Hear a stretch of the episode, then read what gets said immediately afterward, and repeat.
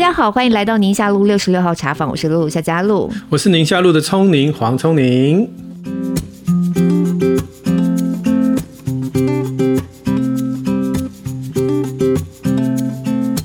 哇，疫情爆发到现在已经一个多月的时间了耶，嗯，我时间过好快哦。是啊，你这一个月、嗯、你快乐吗？哎、欸，我们上次录那集，我觉得大家回想还蛮多的耶。真的哦，嗯，是是因为我们现在从每一集一个笑话改成每一集唱一首歌。你所以你今天有准备哦？我唱完了。你快乐吗？我很快乐。你那个叫唱一句歌，不叫唱一首歌。其实我有点忘记后面的歌词。嗯，不过我就觉得。因为上次在讲我们关在一起嘛，然后有很多不同的反思啊，对，然后想想以前跟现在中间的差别，嗯，然后到现在一个多月的时间啊，我最近就有一种感觉，我不晓得你有没有那种感觉，就好像有一点超现实，可是明明现在就是一个现实。我我会觉得有点像我正在出国留学的感觉。哦，嗯，就是生活形态都改变了嘛，但也没有闲到就是在家发慌，对，然后就是感觉。呃，因因为人与人沟通也变少嘛，就像出国有时候因为语言不通，就 跟人家比较少讲话。嗯，有点感，有点这种对出国的感觉。然后昨天我的阳台出现一只老鼠，还以为我在法国的料理鼠王。出现了一只老鼠哦！哎、欸，我真的在网络上，哎、欸，我们真的要聊这个吗？聊啊聊啊，怎样？你说网络上怎样？我在网络上查，因为因为就看到一只老鼠在我们家阳台探头探脑的啊。嗯。那我们阳台有种一些水果，像桑叶，因为那时候养蚕嘛。然后我老婆就去搬了一一株桑，因为疫情嘛，疫情你去哪里摘桑叶？干脆就买一株放在家里面，然后这个有就有长桑葚。然后我们就猜那只老鼠不知道从哪里爬来，然后要采桑葚。很可爱，小只耳朵大大的，然后尾巴长长的，黑色。Oh. 我就立刻上网查，它是屋，就是叫做屋顶鼠，是家鼠的一种。好，今天我们要聊的不是黑老鼠，不是黑老鼠，黑，黑的别的东西。是黑天鹅，主要的原因就是因为就觉得哦，我们每天这样日子这样过啊，然后莫名其妙的进到了一个疫情的阶段，嗯，那你还是每天这样过日子，可是那个日子已经过得完全不一样了，嗯，那我就觉得这种感受在最近，我相信每个人身上都会有多多少少有一些不一样的体感，所以今天想要来聊一聊所谓的黑天鹅，嗯哼，对。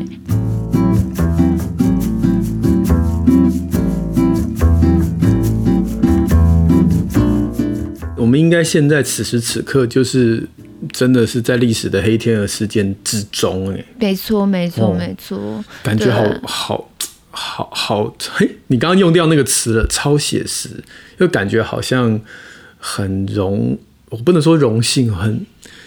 就是你就是在这个历史的当下，对对对对，你跟阿公阿妈那个年代说啊，我们以前在打仗的时候，你，就是逃难的时候，逃难的时候啊，你就说哇，你在那个历史当中哎，嗯，我们等我们老了也可以说啊，我们以前在 COVID 的时候啊，啊，买了一个电竞的那个耳机啊，看起来像馆长，然后被说你是馆长，还有我心里非常的愤怒。现 在哎，大家有没有觉得我今天的音质听起来不一样？哎，今天厉害了，对。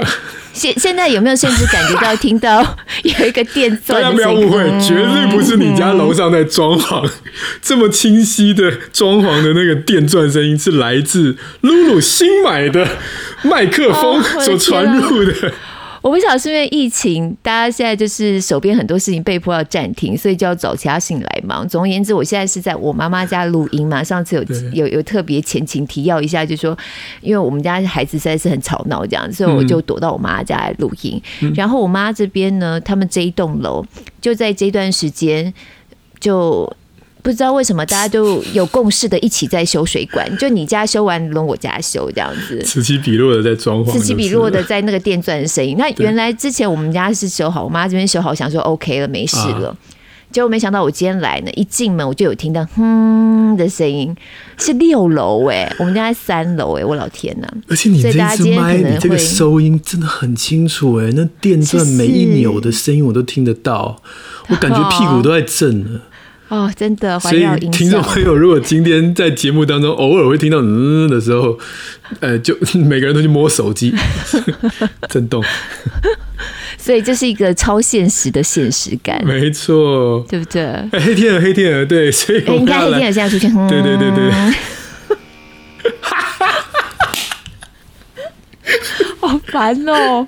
所以我们这整集都要在这种状态之下结束。我好期待 TVBS 楼上整修，你们报新闻报到一半。不会了，他们那边专业的，好不好？不会像我们这边这么两光。好啦，我们在讲到这，今天进入到一个历史的现状里面，一个黑天鹅事件，其实。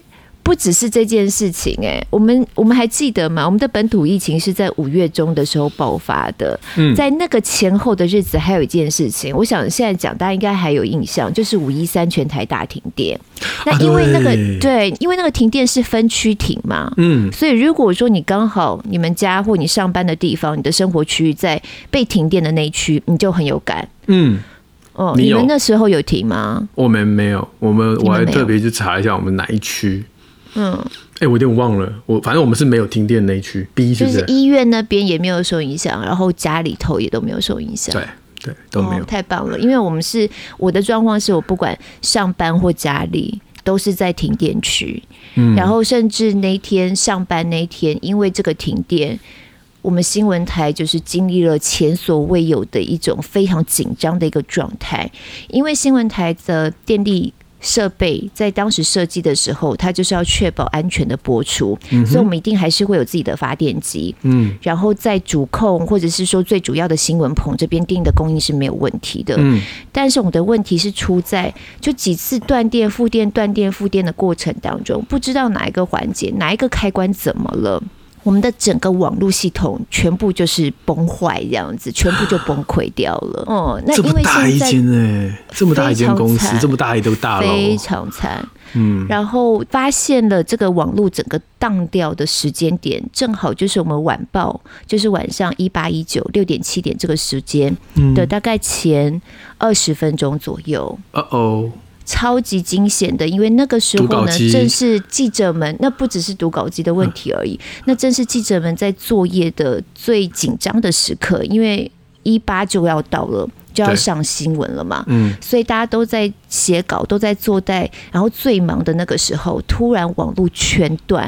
哦哦。那因为现在全部都是网络作业，那就代表着你没有办法写稿，你的袋子没有办法解，没有办法传，没有办法做任何事情，什么都没办法做。我在进棚之前，我都不知道我要干嘛，因为没有稿子，没有带，没有新闻带，没有画面，没有内容，我就想说，怎样？我现在是要进去唱歌了吗？再来一首，哎、欸，这时候新闻部的一首接一首，哎、欸，你们新闻部的老鸟有没有这时候突然之间眼睛发亮？我那个年代就是这样，然后就开始手写抄什么的，有吗？对，那你那也不是手写抄的问题，因为你什么都做不了。就是说，你即使写了稿子，哦、你用手写了稿子，你也没有办法去制作那个新闻带。嗯，就是那个档案完全没有办法处理，然后也没有办法上传。所以就是一个完全什么都没有的状态。那因为电力的供应还是就是主控那边是讯号输出是 OK 的，所以主播当然你还是可以进去里面坐在那里，只是你没有任何东西可以播。嗯，然后已经要开 on 了，大家就开始炸开，整个整个新闻部就是一个炸锅的状态。所以我现在在讲新闻的背景啊。我我觉得我们那天我们自己新闻台本身就像是一个新闻事件的现场，因为从来也都没有发生过这件事情，然后你没有办法想象，难道 TVBS 五十五台就要上卡拉巴两个小时吗？或者一卡拉巴一直下去吗？那这很恐怖哎、欸，那怎么办呢？怎么学你的女儿啊？我们当下，哎，大家好，这是我们家的猫。你看过你看过我们的摄影棚吗？你看这个摄影大哥已经跟着我们录了三年了。我们刚刚在介绍我们现场为什么会有电钻声一样的，就开始。我告诉你，就是同样的概念在做，我们就立刻用 live 的方式。所以呢，我们的长官及时的就把现场所有的记者大家都不用做带了，因为现在没有办法做，在那个技术问题排除之前。好，就是在网络他们资讯人员排除这个状况之前，我们都根本没有办法做代。嗯，所有的记者呢，立刻就撒出去，嗯，然后开始连线。不是没网络吗？怎么连？可能就是用四 G 的方式啊，真的用 真的用自己的网络。对，就想办法连。嗯对，然后所以我们的记者有可能就是直接到公司楼下的那个十字路口，然后就开始连说：好，我们现在因为停电，然后我们现在所在这一个区域内科。哦，平常上下班的时间车流量这么大，因为停电的关系，交通号志全面的就是不亮这样子，所以警察怎么样的现场指挥交通，然后交通怎么样的混乱，就记者就直接下到电视台门口的路口就开始连，哇，或者是另外一个记者就被派到附近的捷运站，记者一到捷运站打电话回来，我现在人到就开始连现在捷运站的状况。或者有一个记者，因为当天还是疫情正在爆发的时候，对，有一个记者呢，就拿着一个手板，然后到公司的某个安静的角落，他就用他那个手板来告诉观众说：“哦，我们今天新增几例呀，啊，然后分布的地方怎样怎样啊，然后什么呃，陈时中又说了什么什么什么啊，这样子。”哦，我们就用这种方式一直撑过了那一天。对对对，多妙！然后在这整件事情之后。包含了又刚好是疫情爆发的的那几天，然后你再回头来去追究说当天为什么会发生停电这个事情，那追究责任原来是在高雄有工程人员不知道怎么了，他去误触了一个开关，导致燃油机的跳电。那高雄的那个电厂的跳电，然后全台湾大规模的停电。我当时有个非常非常深刻的感触，就是。高雄那么远，同岛一命，同岛一命，有没有？我们整个岛就是一个系统，然后每天在这个系统里吃喝拉撒睡的生活日常作息都觉得理所当然的所有东西，其实这个系统本身是非常非常脆弱的。嗯，它脆弱到只有一点点的闪失，都会导致后面的蝴蝶效应，然后。就不知道在遥远的台北的某个地方的某个角落，然后网络又怎么样怎么样，然后最后我们公司会变成对度过了非常惊险的好几个小时。所以其实那次的事件就让我很有感觉，就针对于整个系统性的脆弱很有感觉。嗯、真的，我我不在讲说，因为发生停电那个时间点刚好就是我们疫情的时候嘛，疫情正在爆发的那个阶段啊。嗯，所以两件事情叠加起来啊，就让我觉得。真的，整个系统非常脆弱，就像就像疫情也是系统的脆弱的一个一个很活生生的展现。嗯，你原来在这个系统里头，哦，我们好长的时间都还觉得我们跟人家平行世界，怎么样都哦，好像疫情都我们就活在自己的快乐小天堂里面这样子。对对对对，疫情没有进来的时候，对，可是疫情也就是你只要系统里头有任何一个，你没有办法做到滴水不漏吗？所以系统里有一点点一个小缝，对对，它一进来，整个系统就对，就像那个塑身衣的那个比喻，这时候用我就觉得非常的贴切了。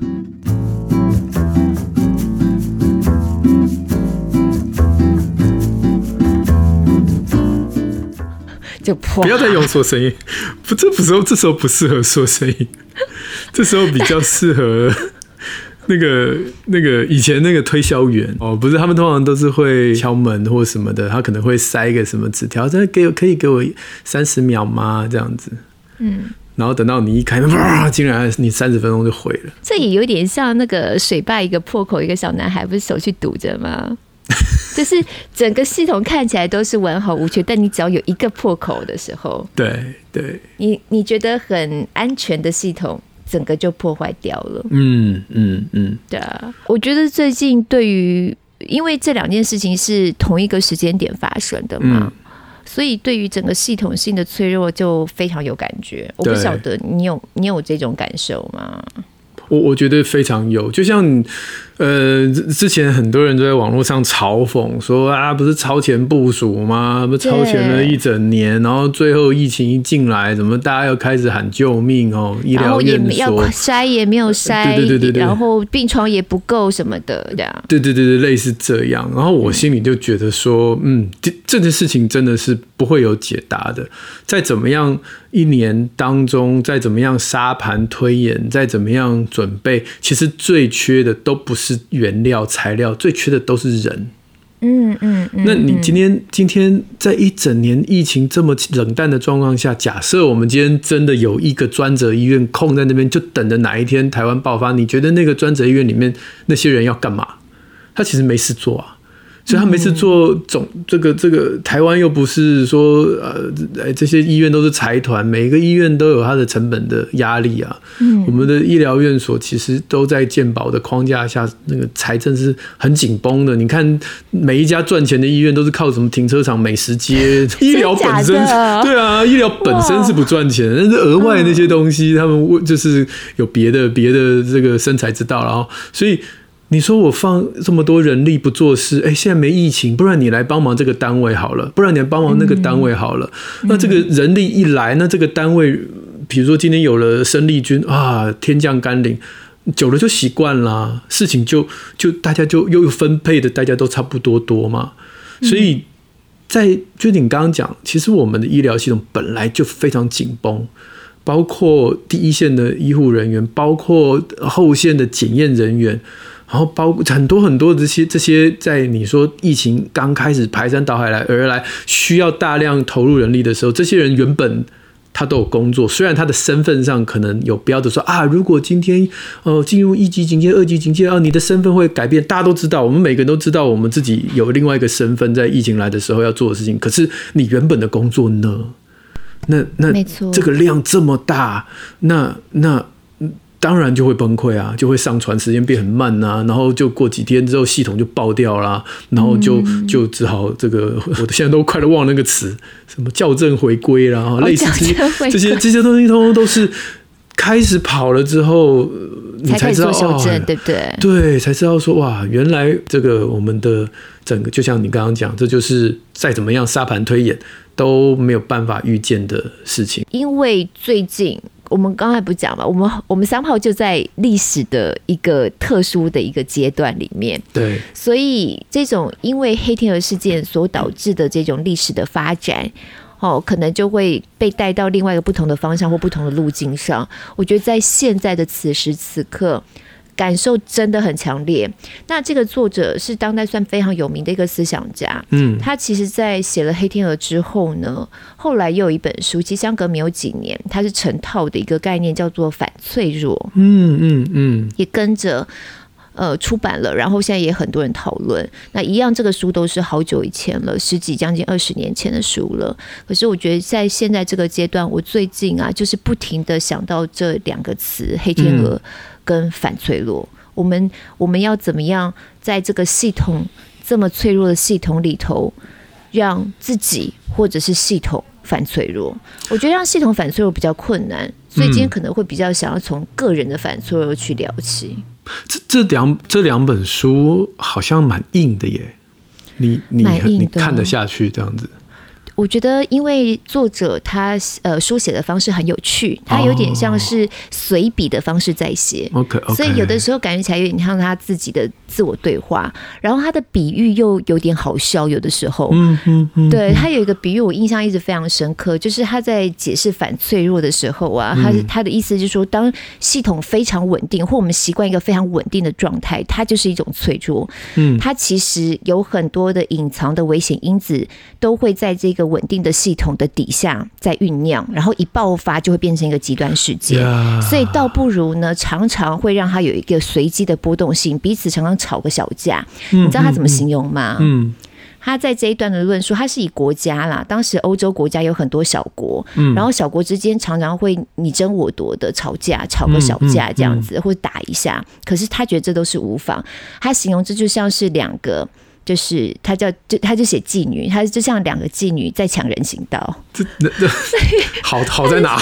我可能对这个产业不是很熟，我可以知道他好在哪。就是你知道他们就在那边抢人行道、抢地盘的那个概念啊。啊，可是小是小摩擦不会最后变成。大凶杀吗？不会，不会，不会，因为每一个单位他们都没有足够的能力跟同时好几个、好几个呃对手来做敌对状态，哦、所以他顶多他就必须玩很多合纵连横。嗯、那在这种合纵连横的结构里面呢，就会达到某种某种恐怖平衡，嗯、某种紧张的一个，但是确实是平衡的态势。嗯、但那个平衡态势反而相对你硬要用人为的方法去干预的系统还要更稳定。它的概念是这样的。哦、对，所以你刚刚在讲这书算硬啊，可是我觉得。这书你看出这么久了耶，十几二十年。但对的，等一下就是这这个礼拜，今天就是特别想要推荐就是这套书。我觉得在这个时间点把它重新再拉回来看，其实还蛮有意思的。对，系统性的脆弱，你刚刚说今天不谈，为什么你对个人的脆弱，就是反脆弱这件事情特别有感呢？因为系统太大了，我觉得有时候面对系统你会很无力。对对对。然后常常越想就会因为那个无力感，会越觉得沮丧啊，或反而会变得比较退缩的这种心态在面对，你就觉得哦，反正我什么事情都做不了，系统这么大，这个结构性的问题，对我我没办法呀。对，那你就会变成越来越。我觉得会人会变得比较沮丧吧，或就放弃了。既然没办法，就放弃了。就像那个小怪兽，孤单小怪兽那集我们谈的一样的。对。可是如果我们今天去理解了系统的脆弱，然后同时我们也知道自己就是系统里面的一个单位的时候，嗯，或许我们可以从每个个人的反脆弱开始去做调整。你的意思是说？我们明知这系统世界上没有完美的系统，你所身处的家庭、你所身处的职场、你所身处的社会，甚至国家，都在看似稳定的状况下，其实都隐藏着黑天鹅的可能。所以，既然无法改变这件事情，不如让我们自己准备好，随时接受这种不可预期的风险。那这个就是某种。坚强的过程，或是反脆弱的过程，这是你想要。嗯、我今天比较想要来聊对，对你自己的人生的座右铭就是了。对对，嗯、你知道，其实《脆弱》这本《反脆弱》这本书很有趣。他在最前面一开始讲到脆弱这个概念的时候，嗯、他就先来界定脆弱的反义词是什么。嗯、我们一般想到东西脆弱，你会想到对坚强，或者是它很坚固，嗯嗯，它很强固，嗯嗯嗯，但是。他用的就是反脆弱，嗯，我才知道原来这作者为什么后来又生出反脆弱这个词。嗯，他就定义上来讲啊，坚强只是一个东西很硬，你去摔它，例如说石头，它很强固，你摔它，除非你真是很强固，嗯，对，跟跟玻璃不一样，玻璃就很脆弱。你本来可是呢，你要举花瓶或玻璃，对，我是说玻璃这种就很脆弱，但石头它就是强固。哦，你要讲这个，我有比较好的例子，我有比较好的例子，因为我们常常在讲说那个小朋友要不要补钙片，因为很多妈妈整天就是说小朋友骨头就是要有钙质，他才会强壮啊。那我就会举这个例子，我说你知道有一种疾病叫做 osteoporosis 骨质石化症哈，就这一类的小朋友，他的钙会不断不断的累积在骨头里，他骨头会变得非常的硬。那你觉得很好吗？没有诶、欸，这类小孩常常骨折，因为他的骨头太硬了，就像是那个玻璃，就像是刚刚讲这个花瓶，挑起来很硬，可是啪 shatter 就碎了。可是，所以我们希望我们的骨头像竹子，竹子会弯，会会有一点点弹性，可是风吹啊，摔地上它不会碎。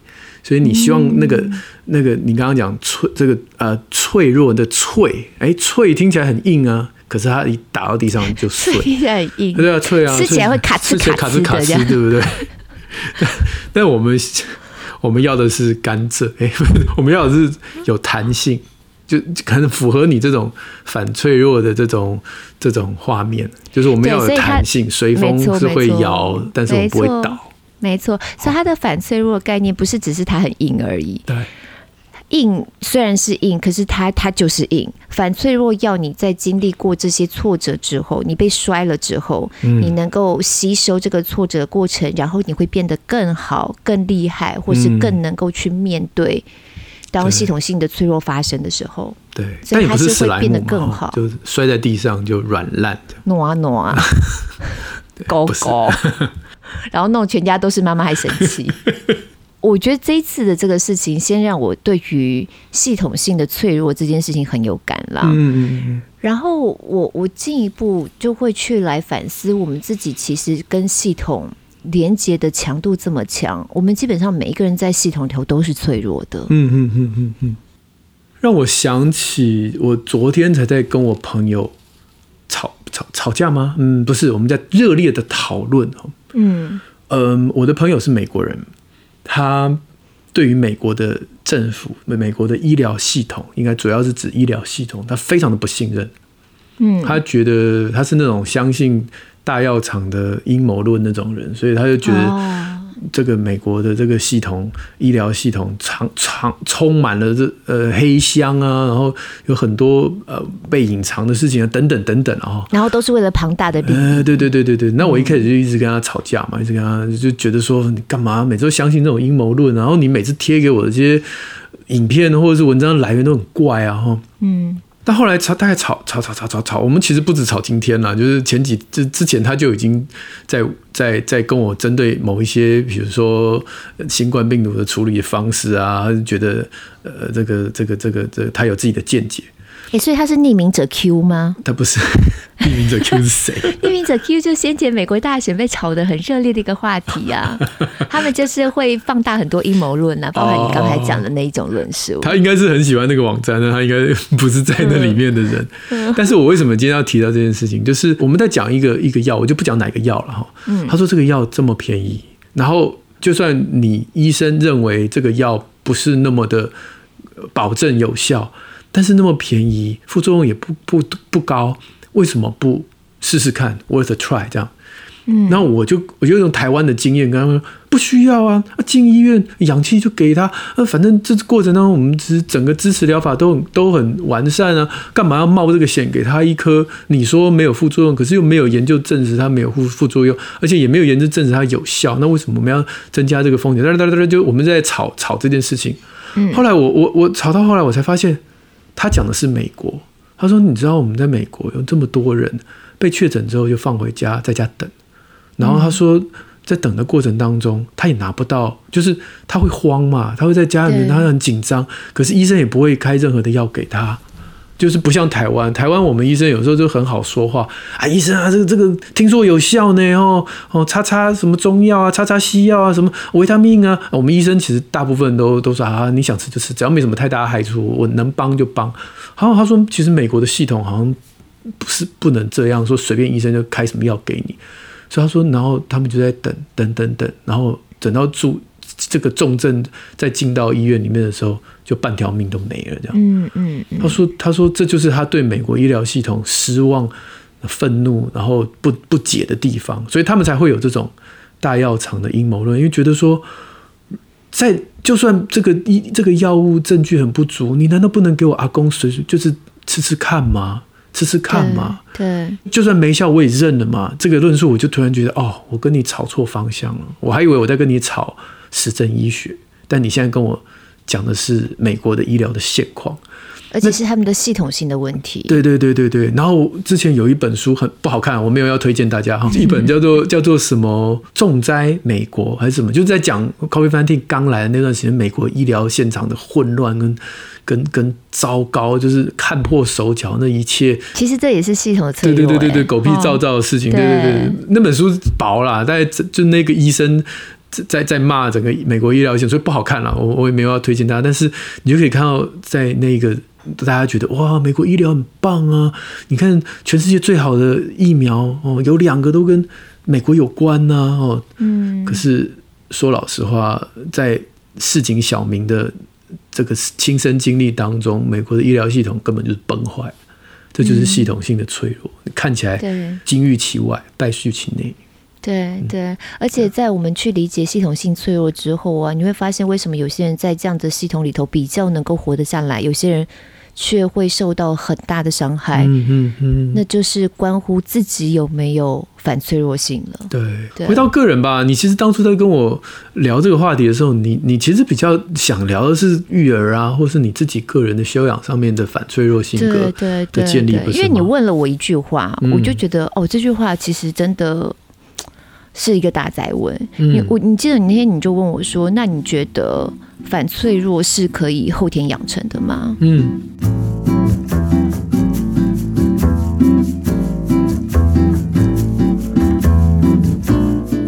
你的答案跟我说是，我觉得如果把脆弱跟反脆弱当做一个光谱的两端好了，嗯，它是可以在光谱上面移动的，嗯。就没有办法做到完全的反脆弱。如果我们理解到自己的脆弱到什么样的程度，例如这可能跟每个人的个性有关，或每个人所身处的。呃，环境啊，如果说你的天生的财务条件好，嗯，你面对财务这个系统的脆弱性，你可能当然你就是比较没那么脆弱嘛，嗯，但你总是在光谱上面，你是可以选择比较往反脆弱的方向移动。我觉得这件事情后天是可以做得到的，嗯，就我们能够让自己越来越反脆弱一些，而不是让自己没有去意识到。系统的脆弱性跟自己的脆弱性，然后就什么都不做，那你不但没有办法让自己比较反脆弱，甚至可能会越来越往脆弱的那一端移动。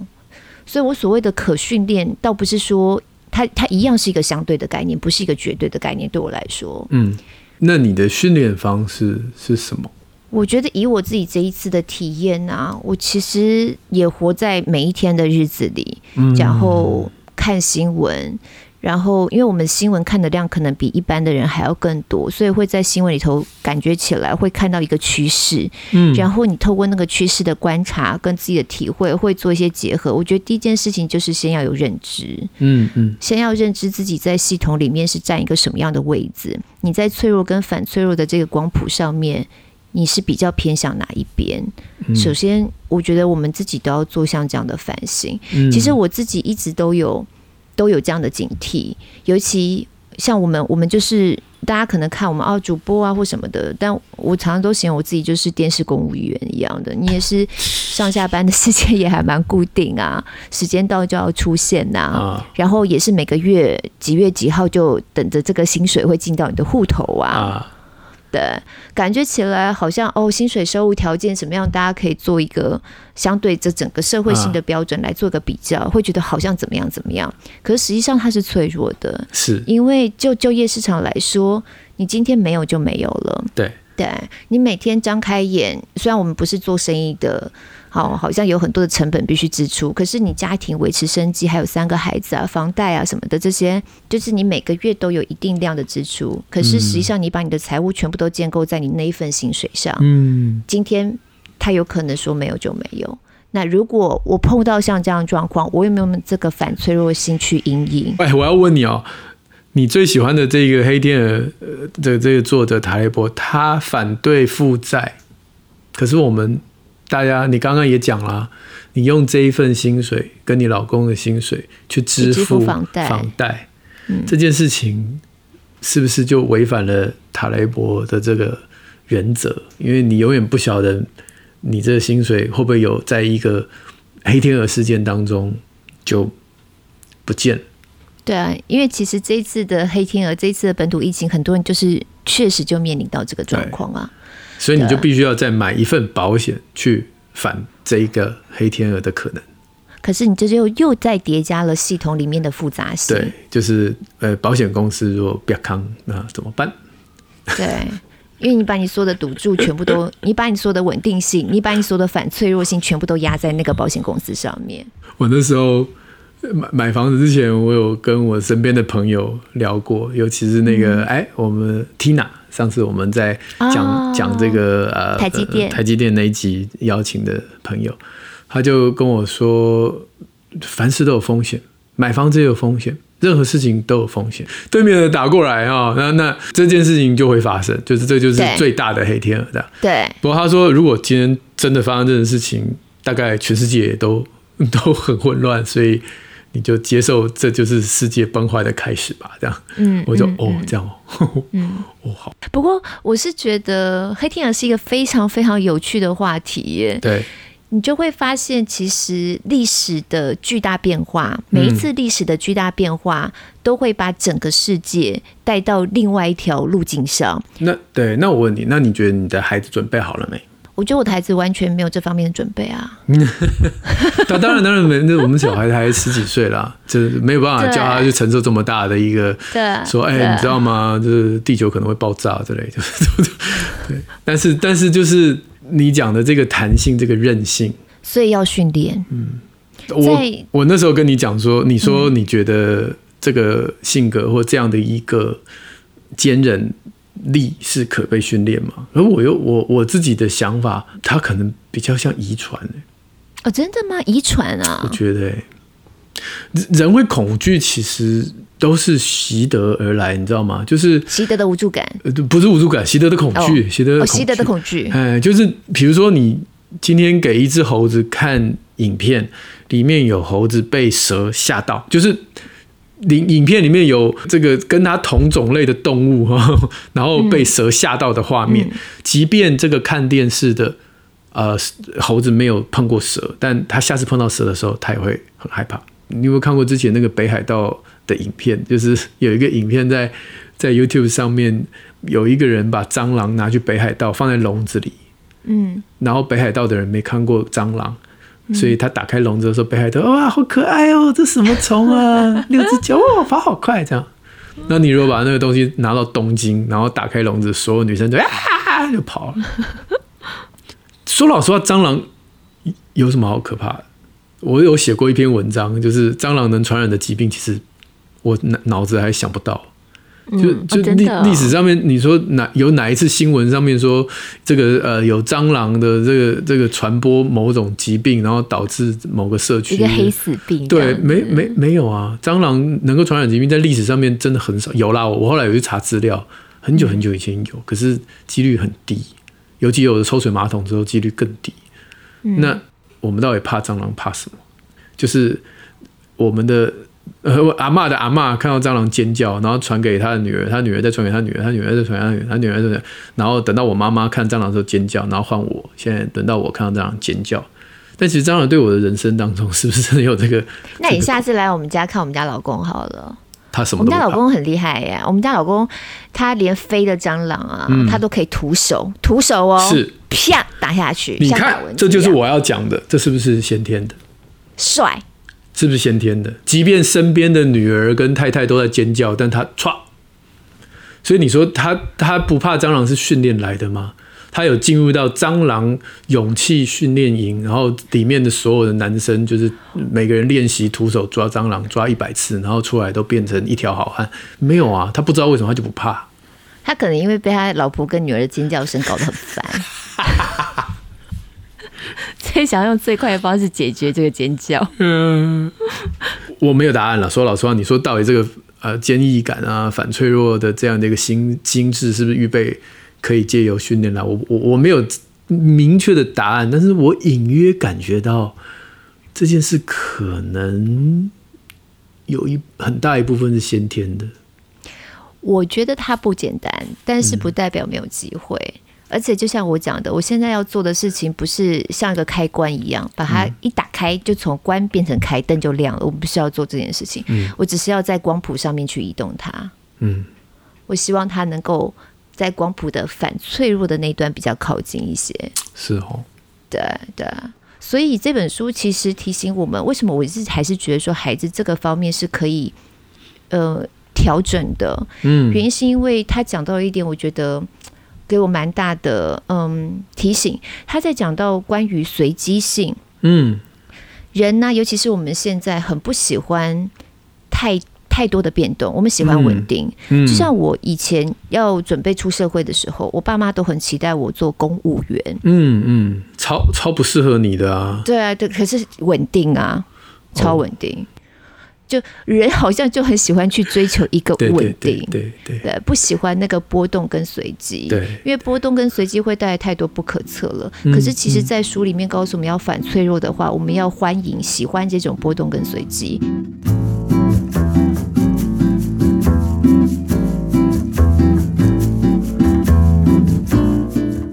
对，那其实，在波动跟随机的过程当中，我们自己的经验，就你每一次生活出现了波动，你都会很紧张，你都会，甚至你第一次你可能面对这个波动，你没有一个办，你没有办法立刻有一个正确的反应，嗯，你可能会承受到一些挫挫败感，嗯。可是如果说你不是因为这个挫败你就一蹶不振，而是你吸纳了，然后你变成自己的经验，在每一次的波动当中。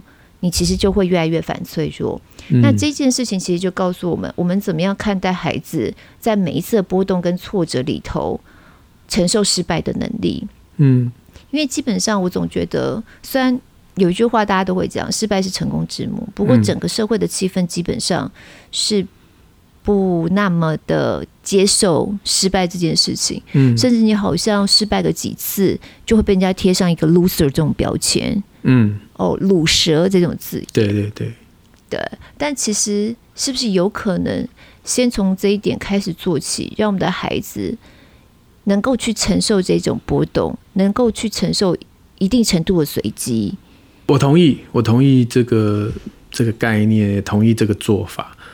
不过啦，我今天要推荐的另外一本书也类似有呃提到这样的概念，就是这本书叫《几率陷阱》哈。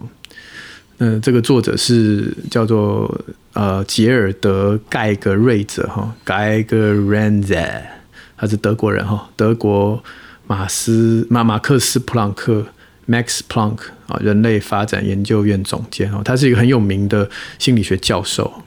那他在讲到黑天鹅事件的时候，他讲了一件事情，就是说我最确定的一件事，就是其实我不确定。没错，这句话说真好。OK，OK，OK。Okay, okay, okay, 所以你你你你你听到我刚刚讲的，就是说，就算我们今天经历了各式各样的波动跟大风大浪，我们都撑过来了，但你依然没有办法预期下一件事情发生。的时候，你是不是还能够这么的稳？嗯，他里面举了个很好玩的例子嘛。他说：“他说，如果今天有一个事情啊，反复的发生 n 次，那么再发生的几率哈，这个数学算式就是 n 加二分之 n 加一了哈。比如说，今天有一只火鸡，它很害怕的被送到一个农场，然后呢，有一个人打开他的鸡舍，他想很害怕，我完了完了，我要我要我要被杀了。”结果呢，他就喂你吃东西，然后就走了。哎，就你就饱餐一顿。隔天门又打开，那你又很害怕，但他又喂你吃东西。嗯、对对，他又喂你吃东西，然后就走了。所以已经发生两次喽。那么第三天他在开门的时候，他喂你吃东西的几率就是二加，因为发生两次了嘛，所以就是二加二分之二加一嘛，就是四分之三。他后天喂你东西的几率就是这个呃五分之四，好，在后天喂你趋近于百分之九十九，会趋近于百分之九十九嘛？因为你的每天来了一百天，九十九天都都是喂你吃东西嘛，所以你的几率就越来越高嘛。那直到有一天，他打开门，已经发生了三百六十四天了，所以下次发生几率应该是三百六十六分之三百六十五嘛。可是呢，嗯、那一天他就把你抓去杀了，因为那一天是复活节嘛。对。感恩节大餐，对对对，那就是那三百六十五分之一的几率就在那一天发生嘛。那他的意思就是说，人生有多少个三百六十五次的这种事件，可能你心里面，你的大脑已经说啊。这种啊，什么金融风暴啊，老子都已经经过两三次了，我每一次都全身而退啊。这是什么啊？SARS，哎呀，我已经经历过好几次疫情了，我全身而退啊。战争啊，就可能有些人真的人生当中经历过一次两次，就像这一次这样疫情，我们可能可能过一段时间会说觉得啊，这是 COVID-19，我们台湾就这样撑过去了。我们后来本来怎样怎样，后来又加零了，但。这一次的经验永远一样，没办法复制在下一次。没错，没错，对不对？所以，嗯、所以那句话就是我最确定，就是其实我什么事都不确定。嗯嗯，这个其实就是我们要改变我们自己的认知了，就是我们要先去认同这句话，而且我们是真的相信。我觉得其实这句话也有助于我们的反脆弱性。对。嗯，因为它会让你比较有警醒，不会让你这么的习惯在系统里头，然后每天吃饭、喝水、呼吸一样的，你觉得在系统里头本来就应该是这样。对对对，如果你老是觉得本来就应该是这样的时候，嗯，其实你已经在往脆弱的那一端、光谱的那一端在移动了。嗯嗯嗯嗯，呀，所以我们就来推荐书吧。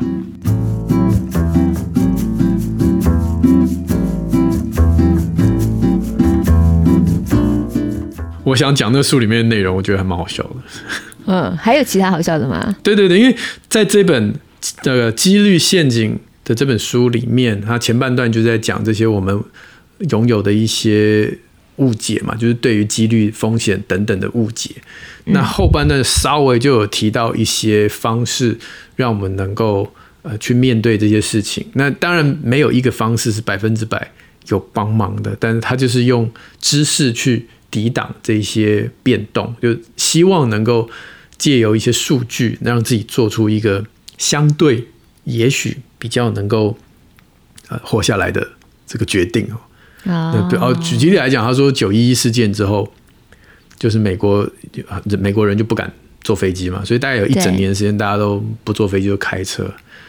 那结结果那一年开车车祸死亡的人数比九一一总共的罹难人数还高出六倍嘛？哇哦！就是其实坐飞机还是比较安全的，但每个人都很害怕自己那台飞机被绑架嘛哈。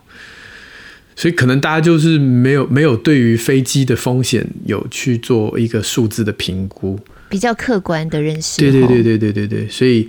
在不确定的世界当中，其实也许如果能够数学好一点，这也是另外一个可可能让你比较过得舒服一点的一个方式了哈。嗯，九一一事件其实也是黑天鹅效应里头最前面一刚开始去讲到的一个例子，因为它实在是一个太大的一只黑天鹅了。对对，然后震惊了全世界，这样，尤其它发生的每一个环节，几乎在你原来。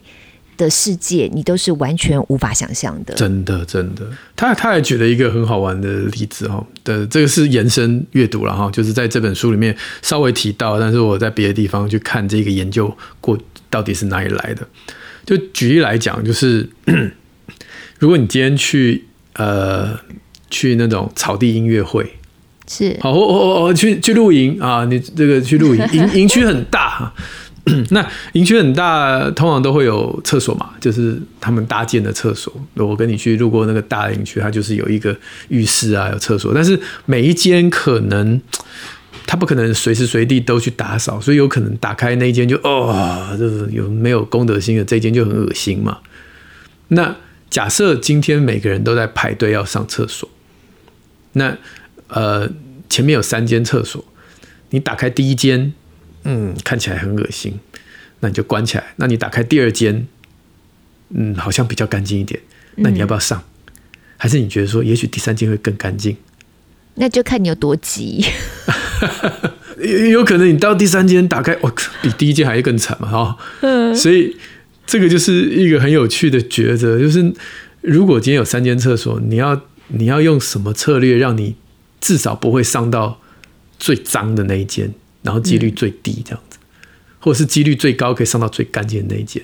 那它有一个，就你可以用用一个算法，对，你可以列一个，因为三间厕所很容易列，你就最最脏中间跟最干净，然后你就叫小孩去去去做分那个排序嘛，有可能是一二三嘛，你就可能一二三一三二，可能三二一，可能三一二这样，反正只有几个，那你就就就可以知道说，哎，我用什么策略可以找到也许最好的。但那如果四间厕所？那如果五间厕所，那如果六间厕所，那你的策略是什么？如果一百间厕所在你前面，那你你你你要在哪一间之后开始选择？你的。就在国道休息站里面那么多厕所有没有？对对对对对。那这个根据这个数学的算，大概就是百分之三十七。就你前面大概有一百间厕所的话，你先先先放弃掉前面百分之三十七间。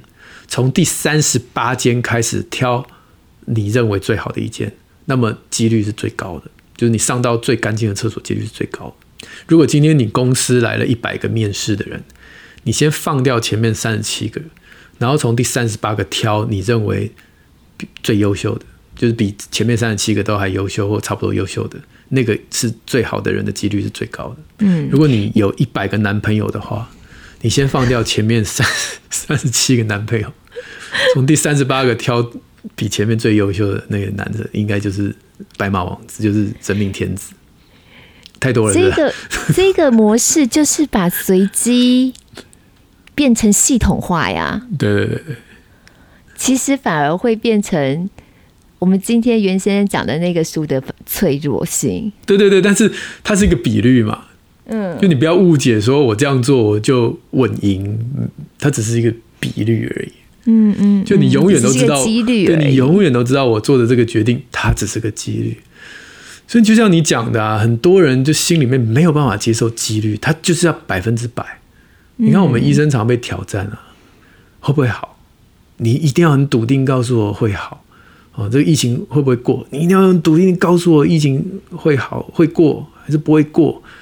哦，这个疫苗有效还是没有效？呃，没有副作用，我一定要您要告诉我，一定要没有副作用。那都都是几率啊！这这些东西没，这这世界上没有一个东西你可以百分之百的说绝对没问题。嗯，就没有啊。只是比较可能会怎么样而已。对啊。所以就像你讲的，我最确定的是，其实我不确定。对啊。永永远没有办法完全确定。对啊，对啊，对啊。对。那就这，我觉得建建立自己反脆弱性的一个要有自知之明。我觉得反脆弱的最最好的诠释就是不要后悔，就是你做任何决定都不要后悔，然后你在下一次做决定的时候，你就不会因为上一次的悔恨而让你裹足不前。因为你没有一件事情是没有风险的，所以就是不要后悔。对，没错。你刚刚讲那句话我很认同，就是没有任何一件事情是没有风险的。可是问题是我们现在就常常希望任何事情就不要有风险。对，所以它会变成我们的行为选择上面，我们常常会有过度干预的状况。嗯，因为你就希望不要有任何的闪失，不要有任何的漏网之鱼，要做到滴水不漏，所以反而你会做太多，就变成一个过度干预。对。那我觉得这一点也是大家可以思考的。对啊，所以在育儿上也是一样嘛，就是说，没错，我正要讲这个，对不对？两个光谱的极端都不对。好，比如说我要过，像你刚刚讲过度保护，过度保护，每一件事情都按照我心中为孩子所预备的，他应该就一定有百分之很高的几率可以上哈佛这样。要过度安排，这过度安排嘛。但、嗯、但当你认为你一定可以成功的时候，那失败来的时候，你就会整个很脆弱嘛。那另外一个极端也不是，就是啊，一切都是天命啦，反正小朋友就自己会长大啦，我做什么都没有用啦。哦，那那这又是另外一个极端，其实这不也不是一个好事。所以快思慢想，快思慢想。那这本书，我相信两本书都一样，都是哎三本哦。你是你你两本的跟这个几率陷阱一样，就是说我们不不是完全不努力，但我们也不要相信我们做的决定就百分之百一定。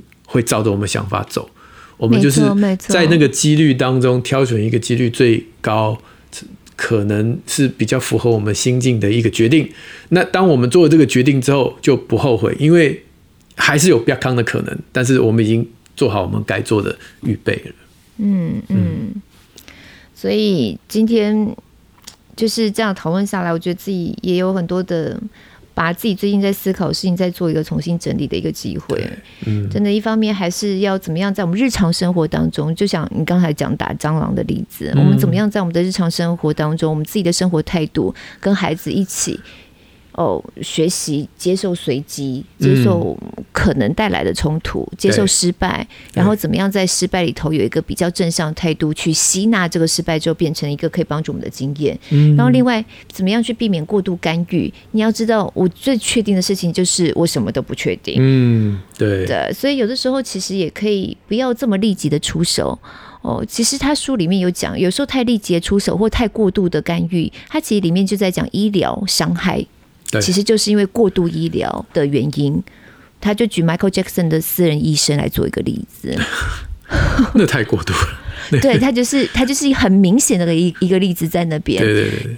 对，那你你不要这么做，有的时候你就是稍微延迟一下，你可以让子弹飞一会儿，看一下事态怎么发展，而不是说完全就放任他。我们也观察。嗯，只是我们没有立刻出手，我们没有立刻要决定我们该怎么做。Yeah. 这两本书其实我觉得大家是可以翻一下翻一下的，时不时翻一下翻一下，嗯、你就不一定要一口气把它读完。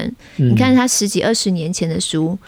到现在翻一下翻一下，可以自我对话一下，是还蛮有趣的一个过程。对，好，所以我们今天我这边就是推荐那一套了，《黑天鹅效应》还有《反脆弱》这一套书，大家可以来翻一翻，不要太有压力，嗯、可是可以挑战一下自己的想法。嗯、然后从您刚才的那一本也很棒的，嗯，叫做《几率陷阱》。几率陷阱，对，很好看。那我们来回应一下听友跟我们的分享哈。呃，第一位是哎呀。X Chen B，两位 哎，我还念对了，X 欠 B，不然我讲 A A 叉 C 什么意思？两个主持人的不同看法就可以激荡出更多话题跟想法，用讨论的方式理出社会事件的头绪，用更开放的态度聊亲子关系。我觉得生在这个时代当父母实在太幸福，有这么好的资源教导我们培养亲子关系，当我们的靠山，觉得在育儿路上不孤单，而且有强大后援。希望这个节目可以长长久久。谢谢，我们也希望。谢谢，还有这位朋友，我已经觉得我快要变成真的他的朋友嘞。他叫李杰哲，杰哲，杰哲，我以后都可以叫他杰哲了。对，杰哲，我们很常念到你耶。杰哲说，这是每周三都会定期听的节目。谢谢黄医师夏主播每周的谈话，很像爸爸妈妈的一个群组。一起陪伴大家，那每次听了节目都能够有一些反思，想想看可以怎么做得更好。嗯、然后他说在这个节目当中感谢太太耶，说公开放闪这一招真的太厉害了。嗯，因为他听了我们那个当我们关在一起吧，他说这一阵子跟孩子关在一起，才发现呢太太跟孩子有强大的规划能力。哎呀，太棒了。嗯，太太常常带着四岁孩子规划每天的作息，放手与孩子讨论，让孩子选择。然后孩子也展现创意和自信，执行每天的作息。每次在他工作的空档回去，看到孩子和太太努力的生活着，真的很感动。也谢谢太太的用心。杰哲的老婆，你感受到老公的用心了吗？杰哲老婆也给我们一点回馈吧。所以说不定哪天真的看到，哎，我是杰哲的老婆。然后她也称赞她老公，然后两个人就在我们节目上一直放放闪，是不是？对，太好了。哎、欸，我们哪天如果再开 Clubhouse 收听，就找他们两位上来。好久没开了。杰哲在我们那个呃，当我们关在一起这一集。他呃也也也听到说，露露主播的回应是我们平凡地方妈妈会做的事情。以往没有三级警戒的时候，是是太太安排活动都找一群人出去玩，目的就像是你讲的哈，孩子有伴就可以不用来烦我啦啊。不过这一集给太太听了之后，她听了一直猛点头。哎、欸，你们已经变成姐妹淘了。但也因为你们谈述关在一起的论点，给她很多反思。谢谢你们，谢谢谢谢，真的我们很感动，谢谢。你看他孩子四岁，跟我们家小的也是同年啊。对啊，呀、嗯，yeah, 最后一位我们今天聊的呃聊的是 Cleo 啊，另另最后一位听友 Cleo，他说很喜欢你们的看法。我是一个嫁到澳洲，目前全职妈妈八年多，每天面对两个儿子。和老公之间文化的不同啊，公婆是不在身边，不过呃，我们身边也没有人可以帮忙顾小孩，辛苦啊。那这八年，她这个全职妈妈的经历，曾经忧郁，曾经无力，但是渐渐的爱上自己的身份哈。节目当中很多看法都跟我一样，谢谢你们，谢谢你的留言，嗯，真的很感动。我觉得做妈妈，其实不止做妈妈，做爸爸也是一样了，嗯。就是一个人生很很特别的一段历程，对，对，随着孩子在成长，我们的感受也很不一样。所以他，你看，他也是一个渐渐爱上当妈妈的一个过程。我觉得这句话很很有很有力量，嗯，就是曾经我们在摸索的时候，我们不太确定我们会不会爱上现在的自己。没错，没错。但是，呃，我相信，在我们回过头的过了时间过去，回过头。你会爱上你当年的自己，也会爱上你现在的自己，因为那个努力的的那种那种氛围跟那个经验，其实是人生很不一样的感受。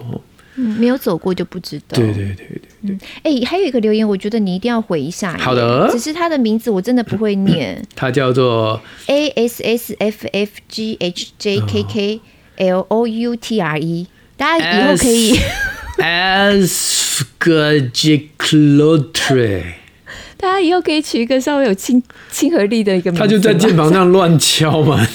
因为他说他想要请问，因为我们先前有推荐那个亲子天下给小小孩看的线上课程嘛。啊啊。然后他说他要问黄医师，阿布跟小乐到底适合几岁开始啊？太小的孩子是不是不适合？他们家女儿两岁半，看到小乐喜欢棒棒糖的结局大哭，久久不能自己。感觉内心小小美好的世界就崩坏了，这么惨烈耶！哦哦，我我那个绘本其实有四，就是一套是四本，你还没有拿到对不对？我们上次讲完就再也没见面了，我干脆寄到你家好了。可是我看到那个亲子天下那个安亲班里面有小乐喜欢棒棒糖那个，对，棒棒糖那那一集是最黑色幽默的。嗯，对，因为最后他吃棒棒糖吃到整个人都看起来不太一样，然后那其他三本都没有那么的黑色幽默，所以我目前看到点播率最高的是里面呃那个我不想睡觉那一集。那几乎小朋友都再讲一遍，再讲一遍，因为那一集等于是帮他把内心的话讲出来。那棒棒糖这一集是爸妈最喜欢讲给小朋友听，点播率最高的。不要不要你吃棒棒糖，对 对对，拿来说教用的。但是我我我我觉得阿布小乐这一套的绘本没有年龄限制啊，大概一一岁半之前不适合啦，因为那个纸一撕就破掉了。但其实一岁半以后，应该他比较知道。那个绘本是怎么样去玩啊、哦？怎么样？呃，你不坐在你的大腿上念的时候，其实我觉得任何年龄都适合。那如果你的小朋友不喜欢棒棒糖的结局，那本就收起来吧。哦，先看别的我。我可以理解啦，有些小朋友不喜欢他心目中的呃小乐变成最后那个样子，他会有点害怕。嗯、我觉得倒也不是说，因为本来这个留言妈妈后面有写说，因为跟那个。他喜欢的棒棒糖的美好世界不一样嘛？嗯，我觉得可能不是因为这样，可能是因为就是那个那个小乐的外貌不一样了。我觉得那个的确有些小朋友不喜欢，但我很少的冲击，对对，但我很少听到听到有小朋友会会因为这样，这样，对对对对对对，所以都不好意思哦，要安慰他一下，然后把那本干脆收起来算了，哈哈。收到他结蜘蛛网这样子。那我们也顺便跟大家，除了推荐书之外，也跟大家推荐亲子天下的一些线上，目前的疫情当中的线上的这个神奇故事安亲班哈。我在这个安亲班里面也讲了几次的故事。对，哦，那真的蛮好的，一整套很完整，前面唱歌跳舞，后面有故事这样子，对对对，然后跟孩子聊一聊一个主题这样。对，那其实。刚才讲到阿布跟小乐故事嘛，我们先前有在节目当中推荐给大家，就是疫情期间亲子天下那个神奇故事案情版里面也会看到。对，那现在还有一个是专门为大人设计的，叫做神奇身心修护班，嗯，给大人的可以做做瑜伽哦，哦。然后里面好像还有一些心理师邓慧文啊、陈品浩啊。哦，李崇进老师、陈志恒他们都有在上面会跟大家聊一聊。最近如果觉得疫情期间大家心理压力很大的话，Yeah. 好，今天介绍相关的内容一样都会在我们的节目当中，所以有兴趣大家都可以看一下。那宁夏路好书专卖店呢，过去我们推荐的只要是亲子天下出版的，都会。在这个链接里面，所以整理的非常详细，包含线上课程都有。嗯哼，啊，大家有需要的话，就可以自己上去看。好，如果你使用 Apple Podcast 听我们节目，记得五星赞一下喽。许愿池也持续开放中，我们下周空中再会，拜拜。拜拜。